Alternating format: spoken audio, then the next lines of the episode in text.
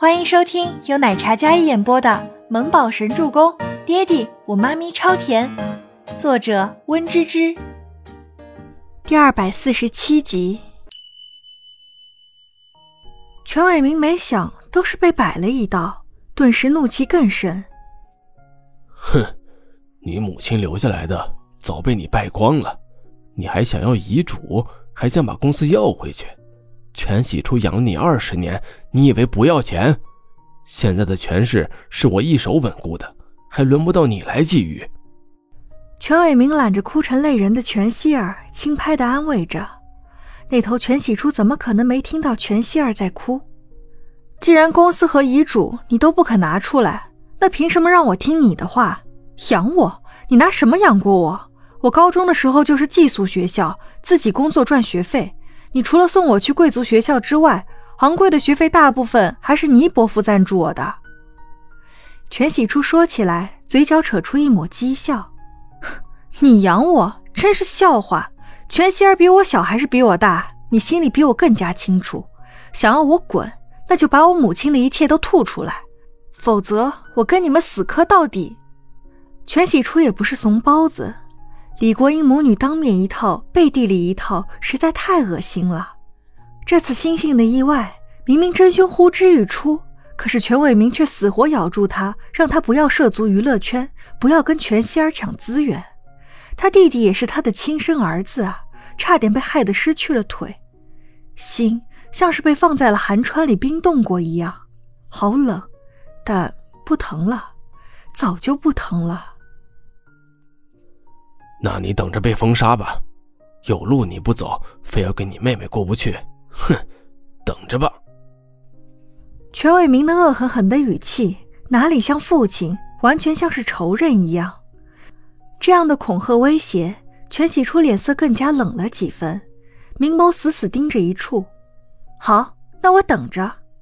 全喜初没有半点畏惧，清冽无温的语气笃定道：“这条路他走定了。”不管全伟明还有李国英母女如何打压，他一定要触底反击。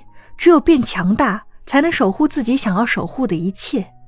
目标很明确，哪怕是条血路，他也会杀出去。父女俩不愉快的把电话挂断了。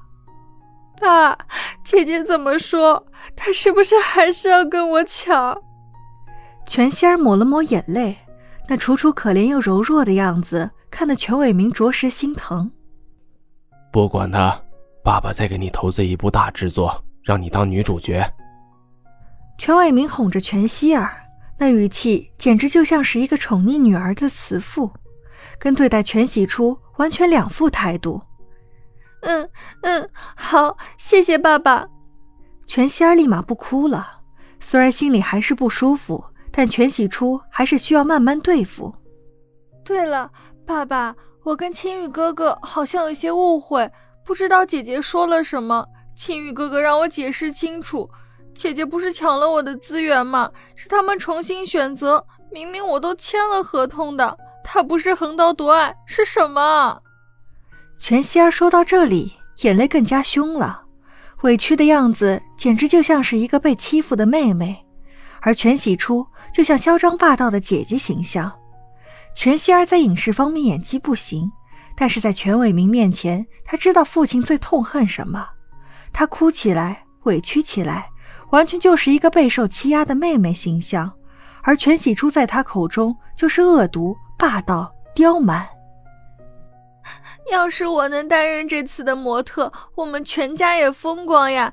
毕竟是三大巨头企业联合推出的合作。如今姐姐拿到这个机会，她要跟爸爸你对着干，还这样在青羽哥哥面前诋毁我，害得我被误会成恶毒的妹妹。她就算一炮而红，也不会让我们家沾半点光的。我可以把资源让给她，可是她也不能在青羽哥哥面前挑拨离间啊！全希儿是打定了赫连青羽的主意了，但是刚才在病房里遭受了那一出，全希儿非常紧张，自己在赫连青羽面前形象受损，那样的话，两家联姻就……全希儿是万万不容许全喜初接近赫连青羽，那是他看上的男人，他要是敢，他绝对撕了他。那个逆女就是不能让人省心。过几天我再请赫连家吃顿饭，你有空也跟青雨联系联系。我看那个孩子非常优秀，而且他爸爸中意你，爸爸会撮合你们的。全伟明拍了拍自己女儿的肩膀，说道：“全希儿一听，终于露出了一个会心的微笑，心里开始期待起来。嗯，要是我能嫁给青雨哥哥，那我们两家强强联手，我们家未来一定会更好的。可是爸爸，那个赫连青羽的母亲跟姐姐的母亲是发小姐妹，这婚约听说是跟姐姐定的，虽然是口头婚约。”全希儿还是不放心，毕竟全喜初已经在赫连青羽母亲面前露过面了，那次简直就是超级败笔。没想到全喜初那个贱人竟然在那儿工作。没关系，你比你姐姐优秀，她那个粗鄙丫头配不上赫连青羽那样的家世。全伟明对两个女儿完全是云泥之别，一个是捧在手心的珍宝。恨不得天上星星都摘下来递在他的面前，还有一个就像是仇人，恨不得滚得远远的才好。当然，这所有的厌恶都归功于李国英母女十几年的设伏。全喜珠挂断电话，内心一团乱麻。而离开的赫连青雨坐在车里沉思，白风坐在一侧，看着赫连青雨那清雅斯文的脸上，竟然有些凝重。青雨。想什么呢？白风倒也是个随性的人，今天的他绝对是人生里发生过最多意外的一天。不知道小甜心什么时候才能好？我已经很期待再次拍摄了。白风在一边颇为激动，那张本就颓废忧郁的脸，简直就是大放晴天。陆晨，幻视影业开播的是哪一部剧？全喜初签约的是单部电视剧还是人？合约是多久？总裁，这个我要回去查一查，然后才能汇报给你。